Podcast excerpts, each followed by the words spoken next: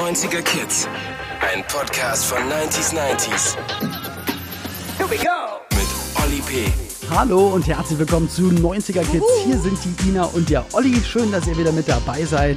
Wir ja, starten sofort. Kleinen Moment, bitte noch ganz, ganz kurz Geduld. Wir starten gleich mit der neuen Folge, mit dem neuen Thema, mit Schlagzeilen der 90er Jahre, mit unserem Top-Gast, mit Mareile Höppner. Besser geht's einfach nicht. Aber Trotzdem nochmal ein kleiner Ausflug in die letzte Folge mit Musti. Das war wirklich ganz besonders. Ein Weltstar bei uns hier zusammen, äh, mit uns zusammen im Podcast und ihr durftet zuhören. Ich durfte Fragen stellen. Es war wirklich eine Reise in das Clubleben der 90er und Feedback gab es dazu auch. Ja, also äh, sogar nicht nur ein bisschen Feedback, sondern sehr, sehr viel. Ich glaube, das meiste, was wir bisher so bekommen haben. Und ich habe mal eine Sache rausgepickt. Äh, hier schreibt jemand, eure letzte Folge mit Musti war einfach klasse. Musti ist extrem sympathisch. Ich, und ich hatte nach der Folge wirklich Lust, mal wieder richtig feiern zu gehen. Auch wenn ich jetzt vielleicht eigentlich dafür schon zu alt wäre. Wow, oh was. Aber was noch so ein bisschen gefehlt hat in der Folge, war so das Drumherum. Also das Vorglühen, wie kam man zur Party, was hat man angezogen. Vielleicht könnt ihr darüber ja auch noch mal eine Folge machen. Liebe Grüße, Thomas. Ey, das ist definitiv ein richtig guter Ansatz. Ähm, ich fand es natürlich wichtiger bei einem DJ, also bei jemandem, der produziert und auflegt, also sich auf die Arbeit äh, genau in den 90ern da ein bisschen zu beschränken. Aber da können wir gerne mal, müssen wir mal überlegen, welcher Prominente oder welche Prominente so Partymaus-technisch am Start war in den 90ern. Ja. Also einfach äh, vielleicht, vielleicht noch gar nicht so berühmt, aber partytechnisch ganz weit vorne war.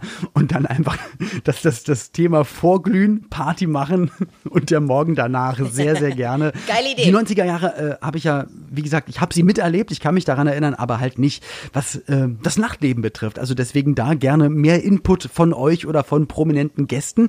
Ja, jetzt gibt's auch erstmal Input für dich, liebe Ina, denn du warst beim Talk mit Mareile nicht mit dabei. Nein, genau. Den Talk, den wir uns jetzt anhören. Ich, äh, es, es, war ein, es war natürlich ein guter Grund. Ich war auf einer Hochzeit, aber ein bisschen traurig bin ich auch, weil das Thema mega ist, finde ich. Also äh, Schlagzeilen der 90er und das auch noch mit einer wirklich sehr sympathischen, lustigen, hübschen Frau wie Mareile Höppner. Äh, ich werde jetzt also gebannt, genau wie alle anderen, äh, vor diesem Gespräch sitzen. Genau, wir beide hören jetzt auch zu und zwar lustig, sympathisch und hübsch. Und hier noch einmal bitte die Zusammenfassung von dir. Na, lieber Olli, an welche Schlagzeile aus den 90ern erinnerst du dich noch? An die deutsche Wiedervereinigung 1990, an den Skandal um Milli Vanilli oder an die Entdeckung des 10.000 Jahre alten Ötzis? Und du, liebe Mareile, hast du beim Tod von Lady Di geweint? Warst du von den Missbrauchsvorwürfen gegen den King of Pop schockiert? Oder hast du dem unbesiegbaren Michael Schumacher zugejubelt? Die großen Schlagzeilen der 90er waren spektakulär, oft hochemotional und haben sich dauerhaft in unser Gedächtnis gefräst. Oder erinnert sich irgendein 90er-Kid nicht an den Elchtest oder vielleicht die Einführung der fünfstelligen Postleitzahlen? Herzlich willkommen an dieser Stelle erstmal Mareile Höppner. Hallo, hi. Hallo, gerade schon so viel Kopfkino, ja. Dann lass doch direkt mal hören, was hast du gerade gefühlt, als du diese Schlagzeilen gehört hast? Naja, das ist ja das Verrückte, wenn man so 90s-Kid ist, dass du durch alles durchgehst äh, und, und alles so bewegt dich nochmal neu. Elchtest, klar, wir haben gelacht, das war ja ein riesen, riesen Thema. Diana. Aber erklär doch gerade, erklär ja direkt mal ähm, den, den Elchtest. Erklär direkt mal den Elchtest, ja. weil es, ich glaube, es hören auch Leute zu, die ein bisschen jünger sind. Die denken, es wurde irgendwas mit dem Elch gemacht. Dem ist aber nicht so. Weißt du es noch? Ich weiß es noch. Und zwar äh, war das ein Auto von, dürfen wir Marken nennen, also einer super bekannten Automarke. Die zum Beispiel Mercedes A-Klasse hieß. Wir können es direkt so sagen. Ja. Genau. Und dieses Auto war neu auf dem Markt und wurde natürlich megamäßig gefeiert. Und dann gab es einen äh, Test und leider fiel dieses Auto tatsächlich um. Also etwas, was natürlich überhaupt niemals, nie passieren darf. Das gab es aber in Bild und Ton und ganz Deutschland hat drüber gelacht. Und diese Elch-Tests, da werden die Autos ja getestet, ob sie marktreif sind. Und der war es halt leider nicht und fiel durch, bevor ihn überhaupt jemand toll finden konnte. Und ich glaube, es hieß Elch-Test. Also er musste so ein bisschen Slalom fahren und genau. ausweichen. Und ich glaube, kam aus einem skandinavischen Land, wo es Elche gibt. Und wenn ein Elch auf das Auto zurennt, dass man halt das Lenkrad mal rumreißen kann, ohne dass was passiert. Hat leider nicht ganz geklappt. Ich habe mir damals nee, übrigens so eine A-Klasse geholt und das ist nicht passiert. Also sie haben dann nachgebessert, definitiv. Aber du hast dann gerade weitergeredet und das ist natürlich eins der der größten Ereignisse auf jeden Fall, ähm, was so Gesellschaft betrifft, was natürlich auch Monarchie betrifft. Was alle betroffen gemacht hat, ist natürlich ähm, Lady Di, Prinzessin Diana. Ja, das habe ich jetzt sofort äh, rausgegriffen, obwohl alle anderen Schlagzeilen auch großartig sind und wir werden noch drüber reden. Aber klar, weil ich ja heute so ein bisschen Adelstante geworden mhm. bin, wer hätte das gedacht? Es ist mir irgendwie passiert. Und äh, natürlich ist Diana für viele immer noch der Gradmesser von allem und, und diese Tragik, die, dieser Tod, dieser plötzliche Tod dieser Frau, die so unglaublich beliebt war, äh, die diese Wärme transportiert hat, die der Hof vorher nie so transportieren konnte wie dann über diese Person. Und dann stirbt die in so einer großen Tragik und hinterlässt zwei Kinder. Und ich glaube, niemand, niemand, niemand wird vergessen, wie das war, als dieser Sarg von Lady Di gebracht wurde. Dahinter laufen die beiden Kinder und dann fährt die Kamera ran und da auf dem äh, Kranz steht äh, für Mami. Oh Gott, ich muss heute noch heulen.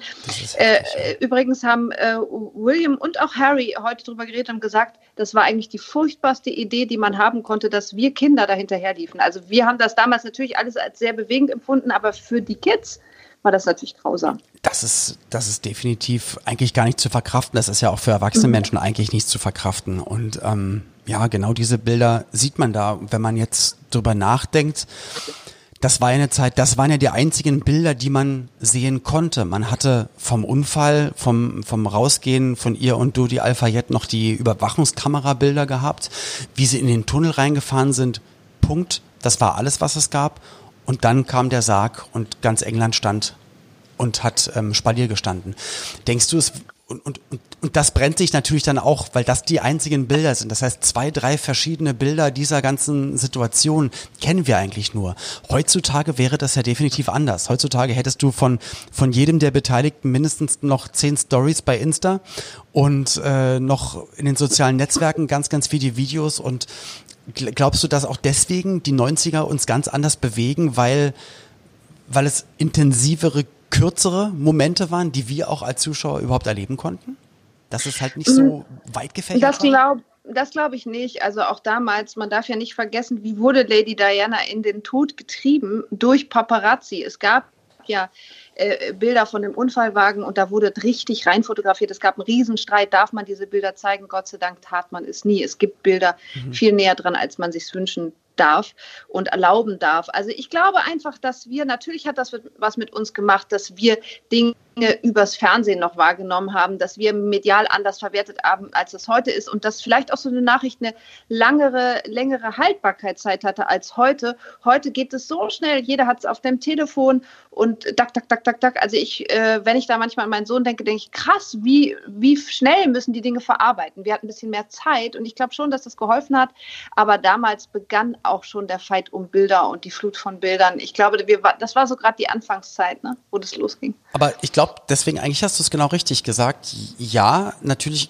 gab es damals auch schon ähm, den, den den Zwang, alles zu fotografieren, alles mitzuteilen, aber halt diese Haltbarkeit. Und ich glaube, deswegen sind diese Momente bei uns trotzdem wirklich ein bisschen tiefer drin, als halt ne, irgendeine Newsmeldung, die bei Bild.de oder sonst wo im Laufe des Tages immer weiter nach unten wandert und äh, spätestens zwei Tage später weiß da keiner mehr von. Und wer es dann durch Zufall nicht gesehen hat in diesen zwei Tagen, der wird es niemals erfahren. Und damals waren halt gerade solche Themen natürlich ähm, über Wochen in den Schlagzeilen ganz, ganz weit vorne. Olli, merkst schon, wir reden wie die Dinos, ne?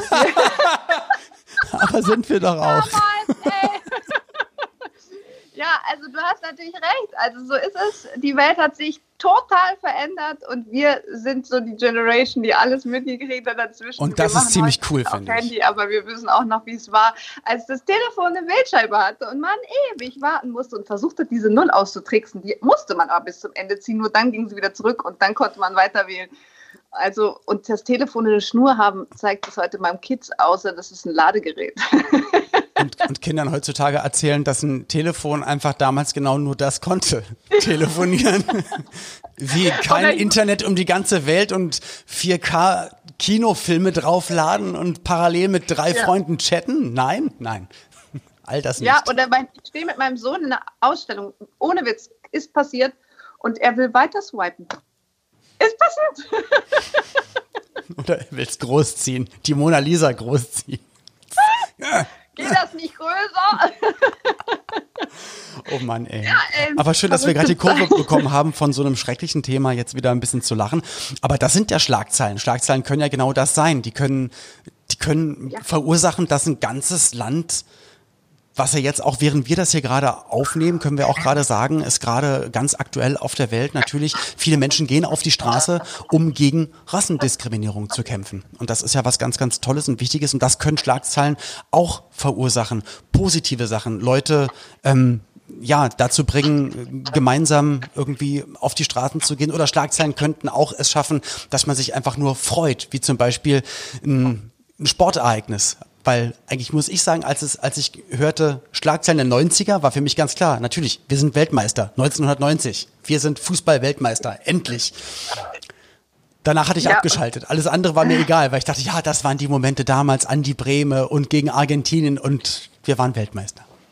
Ja, das ist, äh, das ist auch absolut so. Das transportiert ja total die großen Emotionen. Ich bin ja auch so ein Fußballmädchen und habe das auch total mitgefeiert. Und du weißt noch, das war die Zeit, wo tierisch über Flaggen diskutiert wurde in Deutschland. Mhm. Darf man das? Dürfen wir uns so mitfreuen? Ist das überhaupt cool für uns? Und wir hatten alle Probleme, irgendwie das zu sehen und das zu akzeptieren, dass das irgendwie vielleicht auch ein bisschen dazugehört ähm, und dass wir das auch dürfen. Zumindest im Rahmen von Fußball war das plötzlich ein Thema und es war akzeptiert. Ich glaube auch, dass Nachrichten ganz viel können und dass sie bewegen können, dass sie uns wachrütteln können, dass sie so deshalb so wichtig sind. Und, und ähm, wichtig eben auch, dass sie eine lang anhaltende Kraft haben. Wenn du jetzt die Demos angesprochen hast, dass das eben bleibt, dass das eben nicht morgen vorbei ist, sondern dass die Leute dann denken, dass das nicht aufhört und dass das nach wie vor ein Thema bleibt. Und insofern glaube ich auch, dass das wichtig ist. Und Fußball, ähm, was für aber eine stimmt, Emotion. Aber stimmt, dass es erst 16 Jahre später cool sein durfte, dass man, dass beim Sommermärchen auf einmal alle gejubelt haben und auf einmal war es dann cool und alle sind mit ihren Fahnen raus an den Autos und auf einmal war da überhaupt gar kein Beigeschmack mehr dabei, sondern hey, jeder hat nicht nur sein ja. Land, sondern alle Länder irgendwie unterstützt. Das war umarmt. Umarmt, ja, genau. Umarmen. Richtig. Das ist das, was ich am Fußball so liebe. Das, ich finde auch im Fußball im, im, im reinen Kern ist einfach was so Gutes, weil es ist Mannschaftssport, es ist Teamgeist, es ist Emotion. Gemeinsam sein, Rasen riechen, äh, sich mal spüren. Das Emotion, ja, das ist das Geile am Fusi. Aber das muss eben auch funktionieren. Und wenn es so funktioniert wie bei einer WM, ist natürlich großartig. Und dann kommen immer noch Leute dazu, die sonst eigentlich gar nicht Bundesliga gucken oder die, es gibt ja, ja wirklich Leute, die sagen, nee, ich gucke eigentlich nur alle vier, vier Jahre oder wenn EM ist. So, ich, liebe, bin da, hm? ich bin da open mind. Ich sage immer, äh, kommt dazu und feiert mit. Äh, und mein Gott, also ich finde das total okay. Ich bin da nicht so, dass ich die ausschließe, nur weil sie sich sonst nicht für einen Verein interessieren. Ich finde das total okay. Das ist, ähm, aber ich bin da auch vielleicht ein bisschen offener als äh, manche Hardcore-Fan, ja. Du, ich verstehe das total. Und wenn am Ende des Tages eine, eine gute Fete oder ein gemeinsames ähm, Schluchzen oder Jubeln rauskommt, dann ist es doch ganz hervorragend. Ich habe jetzt hier gerade eine Schüssel vor mir mit ähm, ein paar gefalteten Zetteln, die wurden vorbereitet und äh, auf jedem Zettel steht eine Schlagzeile aus den 90ern drauf. Genau, und wir haben euch ähm, aus jedem Jahr eine Schlagzeile vorbereitet oder aus einem Jahr mehrere so rum. Äh. Und ähm, Olli, du ja. ziehst immer die, Ach so. liest die Schlagzeile vor Aha. und auch das Ereignis. Ach, Okay, na gut, dann lege ich mal los. also, okay. Hatten wir vorhin auch im Intro gehört. Ötzi beschäftigt die Wissenschaft. In den Ötztaler Alpen wird die Leiche eines Mannes gefunden, der vor rund 10.000 Jahren starb. In 3.000 Metern Höhe wurde sein Körper durch Gletschereis konserviert. Bei sich trägt der Tote Utensilien von großem wissenschaftlichen Wert in Klammern 1991. Ich glaube, dieser große wissenschaftliche Wert war, ich glaube, die hatten bei ihm einen Beutel mit noch Resten von Kernen oder Samen oder so gefunden. Genau. Weißt du das noch? Mhm. Ja, genau. Und da konnte man darauf zurückschließen, was der gegessen hat, wie der sich ernährt hat und, und konnte man so die Zeit dort besser verorten und auch welche Nahrung die in dieser Zeit und wie fortgeschritten Ernährung in diesem Zusammenhang war. Und äh, er hat, glaube ich, auch noch irgendein Werkzeug, aber das weiß ich nicht mehr genau. Ja, heute denkt jeder an DJ Ötzi, ne? aber es gab eben auch noch einen anderen.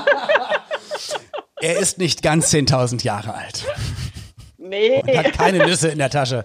So. Ja. Zur ja. Wiedererkennung hat er das Hütchen auf. Nein, äh, aber das gab ja ohne Ende Witze natürlich auf diesen Ötzi. Ja, wo kommt er her? So sahen wir alle aus und äh, das war natürlich ein Riesenhype. Und der Hype war ja deswegen so besonders. Ich meine, natürlich werden immer mal wieder Gebeine gefunden in Ausgrabungsstätten, aber da er ja im Gletscher gefunden wurde, war halt noch relativ viel von ihm. Ja, er war super in Schuss. Eins zu eins wie damals, komplett. Wie bei, bei Ice Age, wenn es, wenn dieses kleine Knabber-Eichhörnchen immer Sid, einfriert. glaube ich, ne? Sid, Nicht Sid, nee, nee, Der, der immer die Nuss jagt. Ach so, stimmt. Das Ding. Friert doch auch manchmal ein, kurz mhm. bevor es die Nuss bekommt.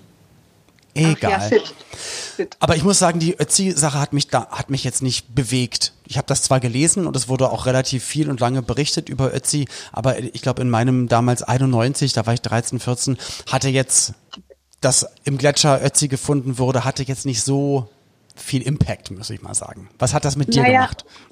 Naja, ich bin ja so ein, ich bin ja so doppelt verdorbenes Kind, weil meine Eltern beide Lehrer sind. Und beide oh. sind Geschichtslehrer. Kannst du dir vorstellen, so eine Nachricht ist Es tut mir leid. Ich hatte es, ja, ich auch nicht leicht. Nein, ich bin durchgekommen, wie du siehst, und habe tatsächlich dann auch noch Lehramt studiert. Also, naja. Wirklich? Äh, ja, ich habe es aber leider nicht zu Ende gebracht. Ich habe, wie so viele, wie Günther Jauch und viele andere, habe ich mir überlegt, äh, ich gehe doch nicht. Machst du was Anständiges, gehst ins Fernsehen. Ja, nee, hätte ich mal was Anständiges gelernt. Da ist eben nichts draus geworden. Was soll's, ich bin abgebogen ins Fernsehen. Aber äh, insofern wurde das bei uns schon sehr stark besprochen. Also das war wie alles Thema. Mhm. Aber es hat dich jetzt nicht extra bewegt und Nein, ich habe jetzt nicht versucht, Ähnlichkeiten zwischen meiner Familie und Ötzi zu erarbeiten oder sonst wie, wobei wir da lustige Gespräche hatten, dass mein Onkel doch körperlich und von der Statur dem Ötzi ähnlich sehe. und das vielleicht gar nicht so weit weg. Naja, egal, lassen wir das. Nein, okay. aber ich glaube, es hat uns nicht aufgewühlt. okay, Themenwechsel, definitiv ein Thema. Und wer da nicht irgendwie mit dem Herzen dabei war, ähm, ja, keine Ahnung, dann weiß ich auch nicht. Also, Auflösung der DDR. Die 2 plus 4 Gespräche ebnen den Weg zur Wiedervereinigung. Die DDR-Volkskammer beschließt den Beitritt zur Bundesrepublik. Der 3. Oktober wird der Tag der Wiedervereinigung und das war natürlich 1990. Und all das, was zwischen 89 und 90, also gerade in den ersten Jahren nach Mauerfall passiert ist, also das hat einen doch definitiv bewegt, oder? Naja, ich glaube, da kann man gar keine Worte finden, wie sehr einen das bewegt hat. Also ich meine, ich arbeite heute ganz viel in Sachsen. Mhm. Das wäre ja gar nicht möglich. Ähm, mein Sohn geht in Sachsen zur Schule. Es ist, ähm, ja, es hat total mein ganzes Leben äh, verändert. Diese Entscheidung hat Menschen zusammengebracht, wie so viele. Und ähm, ich habe auch ganz intensiv äh, mit den de Messias mich unterhalten, ah, okay. die ja damals maßgeblich diese äh, Gesetze hm. verabschiedet haben und äh, vorbereitet haben. Also es musste ja alles umgeschrieben werden. Was kann man rübernehmen aus der DDR in den Westen, was nicht. Äh, und, und das ist so eine hochspannende Zeit natürlich gewesen, auch so eine wichtige Zeit, auch eine Zeit, über die wir uns hier heute nochmal ganz kritisch unterhalten, was wurde richtig gemacht, Treuhand. was hat man vielleicht ja. gemacht. Mhm. Also ähm, wenn ich äh, durch Sachsen fahre, dann sage ich, da sind auch Fehler gemacht worden, ganz klar. Aber erstmal an aller, aller, allererster Stelle steht die gute Nachricht, dass es überhaupt dazu gekommen ist, dass Menschen aufgestanden sind, gesagt haben, das ist Unrecht, wir wollen wieder zusammen sein, wir wollen wieder reisen, wir wollen wieder ein Land sein. Und das ist natürlich ähm, großartig, ganz, ganz, ganz, ganz wunderbar. Und ja, das ist bestimmt die allerschönste und wichtigste Nachricht. Und ich versuche das heute meinem Sohn zu erklären. Ich meine, wie erklärst du das einem äh, äh, fast Zehnjährigen. Was, was verändert das, wenn Freunde geteilt sind und, und ähm, Menschen und Familien geteilt sind? Und dann guckt Spannend. man auf einen anderen Kontinent, dann guckt man nach Amerika und dann gibt es aktuell Menschen, die denken, hey, das ist doch eine super Idee, da sollten wir mal eine Mauer bauen, dass hier keiner rüberkommt. Ja. Das ist einfach der absolute Wahnsinn und nicht nachzuvollziehen, warum es die Menschheit, Schrägstrich, manche Menschen auch also nicht schaffen, aus Fehlern anderer Generationen zu lernen. Das ist echt schade. Ja. Wie alt warst du damals beim, beim Mauerfall oder wo, wo, hast du gelebt? Wie hast du das mitbekommen? Gefühl, gefühlt war es gestern. Ich ging in Lübeck zur Schule, ah, okay. äh, bin da ähm, auf das Gymnasium gegangen, wo meine Mutter auch Lehrerin war und ich kann mich noch ganz genau erinnern, dass mein Mitschüler Reiko sagte, du Wahnsinn, das geht jetzt alles los. Wir müssen dahin, wir müssen uns das angucken. Und dann sind wir, Lübeck war nicht weit weg mhm. Richtung Grenze und da sind wir hin und dann kamen uns schon die ganzen Autos entgegen und es wurde gehupt. Das war ja eine Euphorie, eine mitreißende Stimmung. Das war, boah. Und dann, ähm, heute klingt das total blöd, aber Nein. es war damals nicht blöd. Ähm, ich, ich es jetzt wurden Bananen an die Spiegel gehängt und, und äh, ja, das machte man damals. Es war nicht, Heute macht man Witze darüber, aber es war kein Witz, sondern es war eine echte Herzlichkeit und es war wirklich, Erleichterung. Wirklich, das war ja. Siegestaumel. Man hat's, man hat's allen irgendwie gezeigt, dass man, ja, dass man als, als Volk zusammengehört. Alle lagen sich in den Armen und ja, ich kriege da heute noch eine Gänsehaut. Und was ist das schön, dass das so gekommen ist und Ich hätte meine ja, Frau nicht kennengelernt. Sie kommt aus Ostberlin, ich komme aus Westberlin und ähm, allein da wäre mein Leben nicht so verlaufen, wie es verlaufen ist. Ja, bei, eben, bei, dir eben. halt auch beruflich. Also es wäre all das, also wir würden jetzt nicht miteinander reden zum Beispiel und ganz viele andere wichtige Dinge auf der Welt wären nicht passiert. Eben. Ja, ein Hamburger Mädchen sitzt jetzt hier. Das hätte, sich, hätte es ja vorher so auch nicht gegeben. Okay, also, ne, oh, das ist auch gut. Nächste Schlagzeile. Wer ist dieser Dagobert. Nach einer Reihe von Bombenanschlägen in verschiedenen Kaufhäusern in Hamburg, Bremen, Hannover und Magdeburg bittet die Polizei weiterhin um Mithilfe bei der Suche nach dem Kaufhauserpresser Dagobert 1992. Wieso eigentlich Dagobert? Ich weiß es nicht mehr. Er hat sich so genannt, er hat in seinen Erpresserschreiben auch den Dagobert drunter gedruckt. Der okay. fand einfach den Dagobert cool, weil er sich ja möglichst viel Geld ranrafft und er wollte ja auch immer so ein bisschen humorvoll sein. Der Dagobert hat ja später auch ein Buch geschrieben über ja. seine ganze Story und hat ja auch immer so ein bisschen versucht, äh, äh, so ein bisschen, ich nehme es doch nur den Reichen in Anführungsstrichen äh, weg. Ähm, natürlich sind da auch Dinge passiert im Zuge dieser Erpressung, die überhaupt nicht cool und gar nicht okay waren, aber er hat so ein Am bisschen. Am Ende sind es trotzdem kriminelle Straftaten, aber er, er hat selbst ja. nicht so, gar nicht so böse gemeint. Nö. Nö. aber war ja er nicht sogar im, war er nicht im Dschungel auch, im Dschungelcamp? Das weiß ich nicht. Ja, da habe ich, ich jetzt eine Lücke. Er. Doch, war er war kurz. Ja. Ja, gut, alle brauchen irgendwann mal Geld, ne? da fällt mir gerade ein, ich weiß gar nicht, ob das auf einem der Zettel ist, aber das hat mich als Kind damals ganz schön ähm, bewegt. Ich glaube, es war 90er, als Matthias Rust auf dem Roten Platz gelandet ist, hieß der so. Das ist doch aus Deutschland einer mit einem Propellerflugzeug einfach mal losgeflogen und hat sich gedacht, ich mal gucken, ob ich da landen kann. Ja, das war eine dieser Stories, genauso wie diese Luftballon-Geschichte, die jetzt gerade verfilmt wurde. Hast du den Film gesehen? Das ist eine ganz tolle Geschichte. Da hat eine Familie ist mit einem Heißluftballon rübergeflogen. Ist auch genau in dieser Zeit gewesen. Das ist eine von diesen spektakulären Fluchtgeschichten. Fluchtgeschichten. Die haben, haben, das alles selber geplant und haben den versteckt und dann sind sie nochmal entdeckt worden, mussten alles wieder neu planen und haben den selber gebaut und sind mit dem Heißluftballon tatsächlich in den Westen geflogen geflogen. Gab es jetzt gerade einen super Kinofilm, wer den nicht gesehen hat, unbedingt reingehen. Danke für den Tipp. Werde ich auf jeden Fall machen.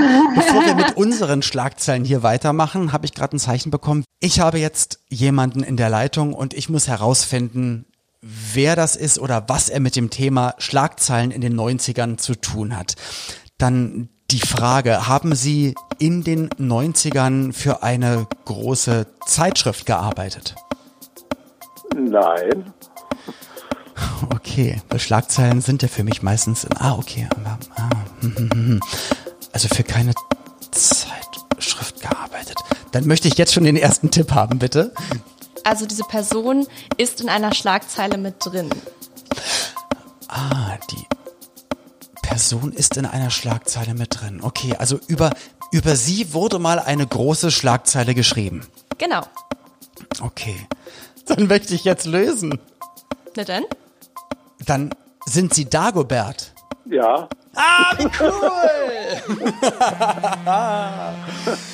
das ist ja ziemlich cool. Meine Güte, Arno genau. Funke, natürlich. Also ich meine, das war, das war 92, ich war 14 Jahre alt und ich kann mich definitiv noch ganz, ganz doll daran erinnern, die, die Zeitschriften waren voll, die Nachrichtensendungen waren voll damit. Ähm, ja, eine Kaufhauskette oder Kaufhäuser wurden erpresst. Es ging um einen ähm, hohen D-Mark äh, Betrag damals noch und es gab das Pseudonym Dagobert. Ich meine, ja, äh, Herr Funke, Sie haben die Geschichte wahrscheinlich mindestens 1000 Mal erzählt, aber bitte, bitte gerne nochmal für mich vom Original, vom Original Dagobert. Wie kam es dazu?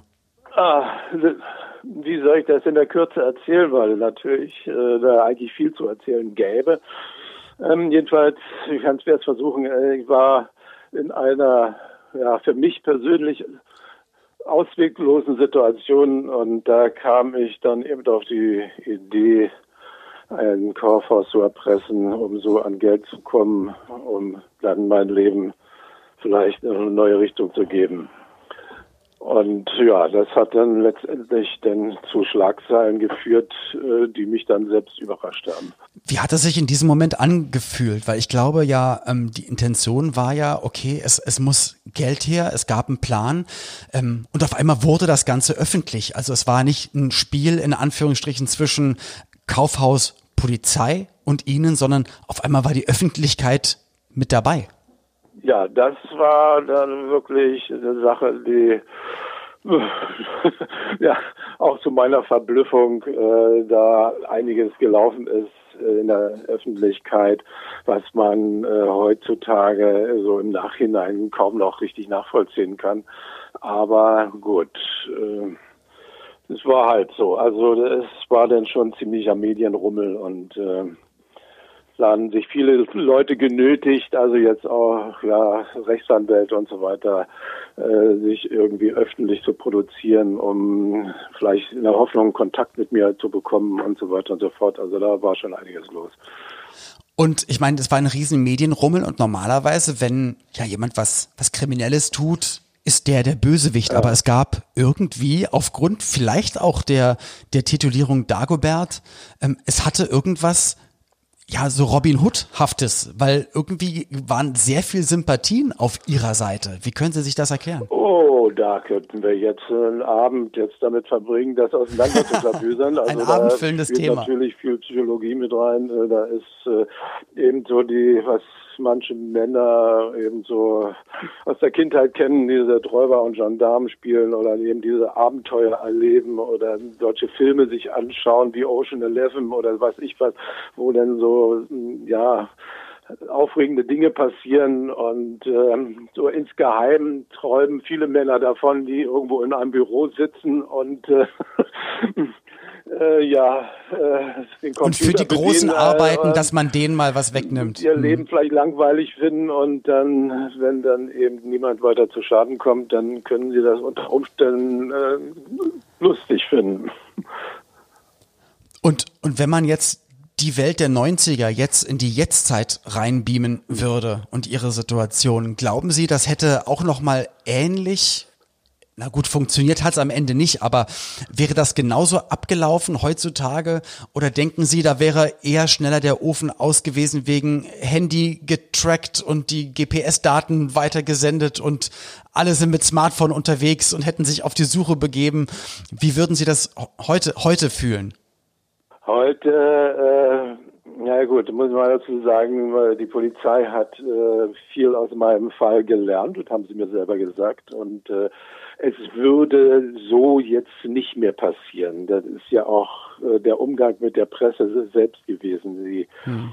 die Polizei da ja auch äh, nicht gerade in die Karten gespielt hat. Also den, die da auch dann ihre Probleme letztendlich damit hatten, was sie dann nicht so absehen konnten. Nicht also die, der Kontakt zu den Medien war ja sehr stark gewesen von der Polizei aus damals. Ja. Und ähm, das würden sie in der Form so nicht mehr machen. Definitiv. Aber also ich kann nur sagen, ähm, das war jetzt gerade das, also ich habe das halt damals als, als Kind, als Jugendlicher in der Zeitung mitverfolgt, in den Medien mitverfolgt und ähm, ja, finde das gerade ganz, ganz toll. Danke für die Überraschung, äh, dass, dass wir trotzdem mal ein paar Worte miteinander wechseln konnten. Und das war definitiv eine der größten Schlagzeilen der 90er Jahre. Vielen, ja, vielen Dank, schön. dass Sie die Zeit hatten. Vielen, vielen Dank, lieber Arno Funke. Jo. Dagobert, danke bitte. sehr. Danke. Boah, Mareile, Dagobert, Wahnsinn, oder?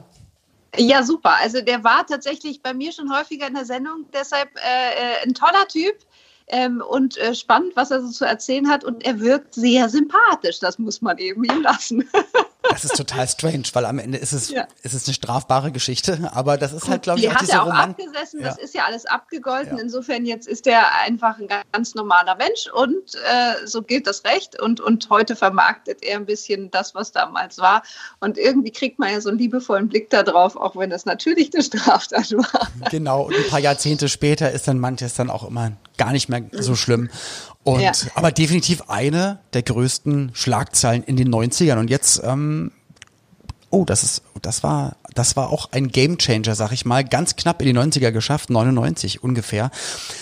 Millionen surfen im World Wide Web. In Deutschland hängt schon jeder fünfte über 15 im Netz. Das Internet wird immer mehr als Handelsstraße genutzt. In den USA zapft schon jeder vierte Haushalt das Netz an. Die Entwicklung bei uns hinkt noch ein bisschen hinterher.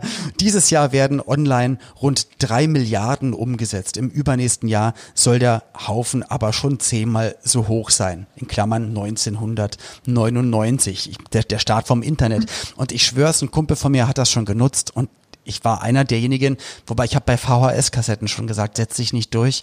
Ich habe auch bei, ich habe bei so vielen Sachen gesagt, setz dich nicht durch und beim Internet habe ich es auch gesagt. Wie war es bei dir? Ja, Internet ist ein kurzfristiger Trend, ne? Ja. Du, auf Gesamtspanne der ja, Erde. Ich meine, seit Millionen Jahren gibt es diesen, diesen Ball, auf dem wir leben. Also von daher ist es eher kurz. Absolut, es kommt immer nur auf die Relation drauf genau. ja. ja, also das ist ja total verrückt, wenn man sich zurückerinnert, wie ging das los? Ähm, also das erste Mal Computer hatte ich gesehen bei meinem Cousin, der spielte äh, auf, der spielte schon auf Computern Winter Games und so weiter, mhm. Atari. Und äh, das waren, also das war jetzt mal ab vom Beruflichen, wo man das ja auch schon langsam sah, aber da war noch in den meisten Büros standen Schreibmaschinen. Und, also auf der äh, einen Seite genau gab es, gab es so Spielekonsolen, äh, da genau. gab es aber auch schon den Gameboy, der kam Ende der 80er sogar, Anfang der 90er, man hat C64 ähm, und, und vielleicht auch Playstation Sachen gehabt. Also auf der einen Seite gab es Gaming, Computer und auf der anderen Seite gab es die Arbeitswelt, wo Leute einfach getippt haben, ausgedruckt haben, fertig. Und das wurde... Ja, aber gefühlt war das alles noch so 000, Strich, Strich, Strich, also Enter, Enter, Enter. Genau. Modem. Also das war ja wirklich eine un, äh, wirklich fremde Welt noch am Anfang und es hat ja so lange gebraucht, bis es dann so in den Alltag, also lange in Anführungsstrichen, in diesem Zeitalter war ja jedes Jahr total entscheidend. Es war ja mega entscheidend. War man 13 oder war man 14? War man 15 oder 17? Das und kann man heutzutage gar nicht mehr ähm, verstehen, ähm, wenn man älter nee. ist. Da ist es nicht so schlimm, wenn jemand acht Jahre älter ist oder zwölf Jahre jünger oder so. Damals war schon, ich bin 78er Baujahr. Die 77er haben mit uns 78er nicht gespielt, weil wir halt einfach viel zu jung waren. Freu dich, ich spreche nur mit dir, weil wir uns jetzt näher kommen. okay. 77. Ähm, nee, also so war das. Bist du 77er? Meine, ja! wir hätten auf dem Schulhof nicht miteinander gespielt. Da hätten wir ganz woanders gestanden. nee, äh, sowieso mit den Jungs aus der Klasse schon mal gar nicht. Ne? Man fand die Größeren cool und die Jungs aus der Klasse. Und später gleicht es sich alles an. Es ist total verrückt. Definitiv, aber ja, auch, also, und das wahrscheinlich nicht nur in den 90ern. Oh, aber auch was, was Sportliches. Ähm, Tennislegende Steffi Graf beendet ihre Karriere. Zwei Monate nach ihrem Sieg bei den French Open beendet Tennisstar Steffi Graf im Alter von 30 Jahren. 30, noch einmal 30 sein. Ihre Karriere. Die deutsche Tennislegende gewann in ihrer Karriere insgesamt 107 Turniere. Nur knapp 44 Tage nach Steffi Graf verabschiedet sich dann auch Boris Becker. Ähm, ja, und mit ihm sozusagen eine zweite deutsche Tennislegende in den Ruhestand. Das war 99. Konnte man damals immer gar nicht nachvollziehen, dass erfolgreiche Menschen den man, ich meine, man sitzt ja zu Hause, isst dabei Chips oder Popcorn oder trinkt sein Bierchen und guckt anderen Leuten beim Sport machen zu und dann sollen die auch noch schön gewinnen und dann ist man mega sauer, dass die auch mal irgendwann sagen so, ich, Kon Konto ist ganz gut gefüllt, ich glaube, ich mache jetzt mal, ich mache jetzt mal Schluss. Kann man nicht Absolut. nachvollziehen. Nein, also man muss auch sagen, dass in der Zeit war ja auch wirklich alle gucken Tennis, ne? Also das ging ja alle glotzen Tennis und wir haben die ja vergöttert. Das waren ja damals mega, mega, mega, mega Stars. Und im Nachhinein würde ich sagen, wie cool und lässig war bitte dieser Abgang, gerade der von Steffi Graf, die sich dann ins Familienleben zurückzog und ganz ehrlich, jetzt ab und zu verkauft sie eine Nudel oder einen Tee und, äh, und ansonsten macht die eine auf entspannt und Happy Family Life alles super gemacht. Aber damals dachte man, oh, wow, was, die können doch nicht einfach gehen. Kann ich gehen und nimm ja. noch Andrew Agassi mit. Ich hatte früher, ja. früher die Frisur wie er und jetzt auch wieder. Ja, fast, absolut.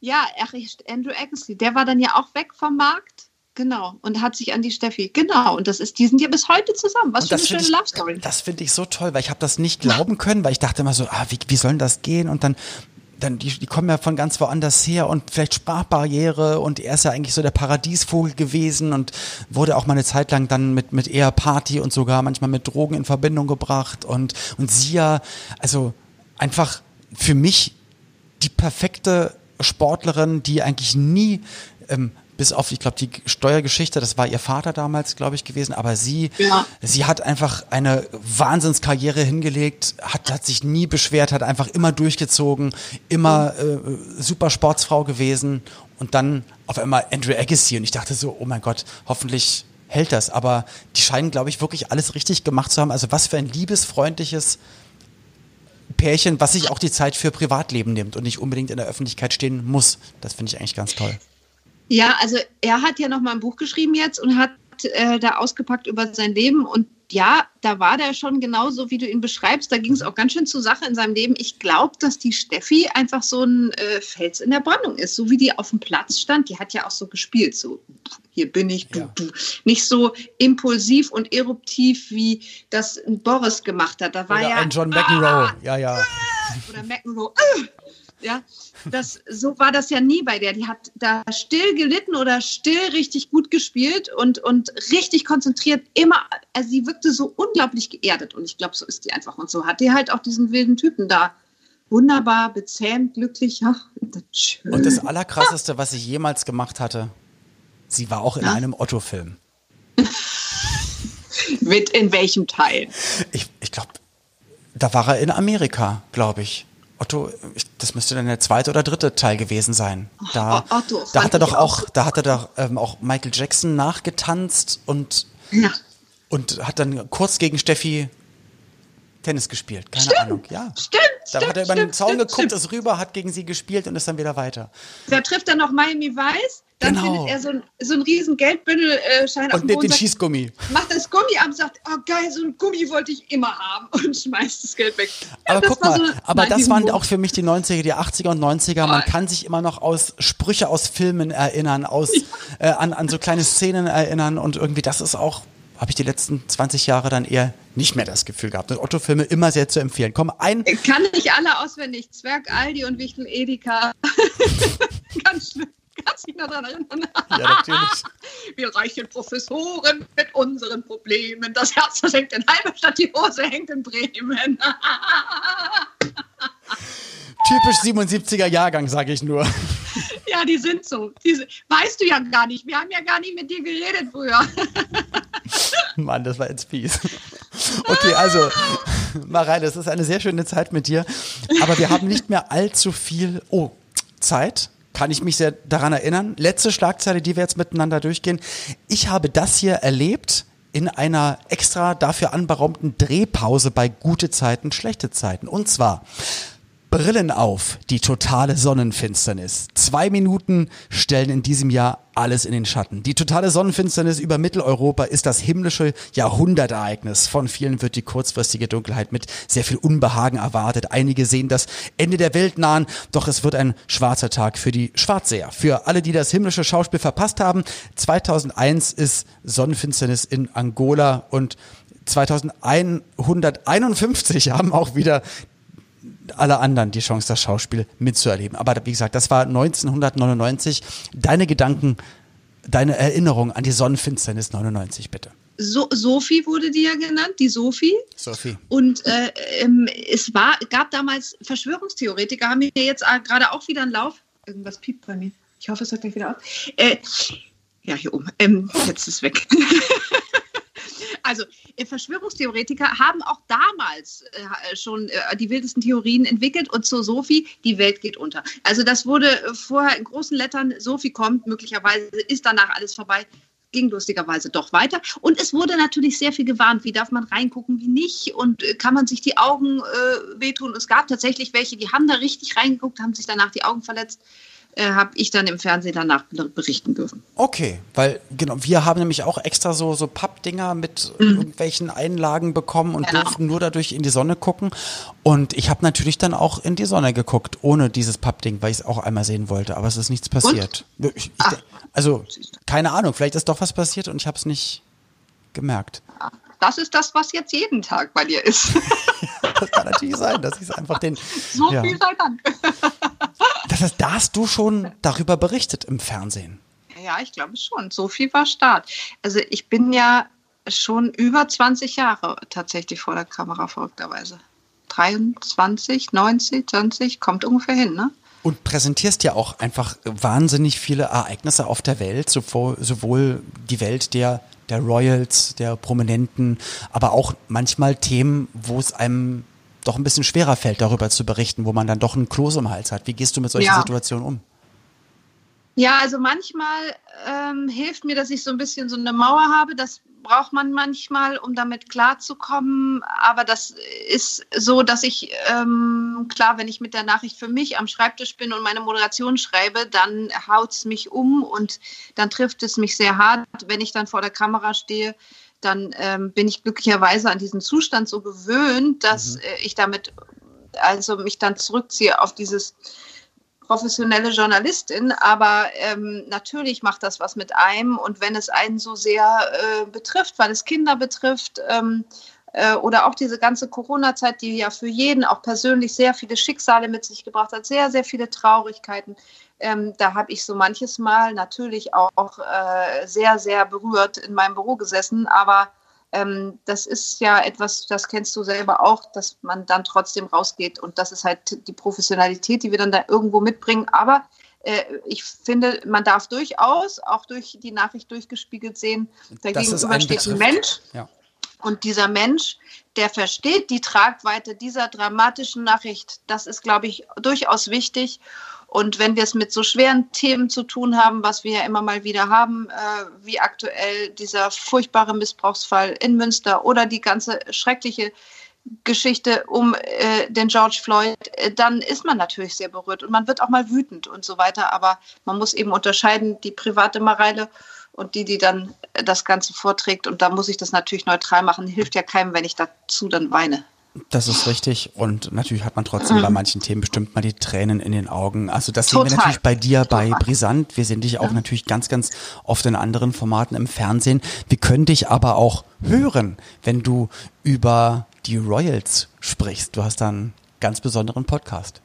Genau, ich habe einen schönen äh, Podcast über die Königshäuser. Der hat jetzt auch pausiert tatsächlich, weil wir gesagt haben, bei Corona gibt es echt jetzt gerade wichtigere Sachen. Wir wollen jetzt nicht über die Royals reden, mhm. ähm, aber das geht jetzt wieder los. Wir tauchen ja jetzt alle wieder so zurück in unsere Themen und haben auch wieder Freude, mal links und rechts zu gucken und uns an andere Dinge zu erinnern, zu freuen, vielleicht äh, zu staunen, sich manchmal mit zu ärgern. Und äh, das macht mir sehr viel Spaß, weil ich auch äh, seit Jahren in, in der ARD mich mit um dieses Thema kümmere, Filme dazu mache, habe ich gesagt, irgendwie muss man das weiterverwerten. Und äh, so gibt es diesen Podcast und äh, die Royals heißt er und es macht ganz viel Freude und ja. Aber gibt bestimmt dann auch so eine, ähm, ja, jetzt, jetzt die Möglichkeit mal aufzuarbeiten, was auch die Royals in den, genau in diesen wichtigen Monaten für die Welt, bei all diesen wichtigen Themen, was die getrieben haben. Ich glaube, ich, ich weiß nicht, irgendein König ist er, ah, ich weiß nicht von welchem Land, aber der ist jetzt auch erst wieder zurückgekehrt in sein Land, der war auch irgendwie gar nicht da. Wer war das?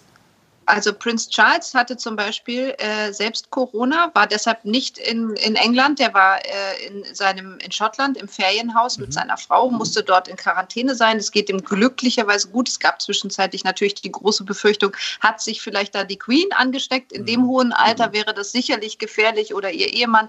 Also äh, dann hatte sich auch der Fürst von Monaco hat sich auch angesteckt mit Corona. Also es da gab da durchaus einige Persönlichkeiten, äh, die ähm, unterwegs unterwegs waren, festgestellt haben, Mensch, ich bin krank und die sich dann zurückziehen mussten. Das ist, glaube ich, diese Zeit gewesen, hat uns alle sehr zusammengebracht und hat uns alle auch wieder dahin geführt, wo so ein bisschen der Kern von allem ist, nämlich die Familie, das, was wirklich wichtig ist, Freunde, wie geht es unseren Liebsten und, äh, und am Ende so sitzen wir trotzdem alle in einem Boot, ob der Löffel nun golden ist, ist oder silber oder. Na, die haben ein bisschen mehr Platz in der Quarantäne gehabt, glaube ich.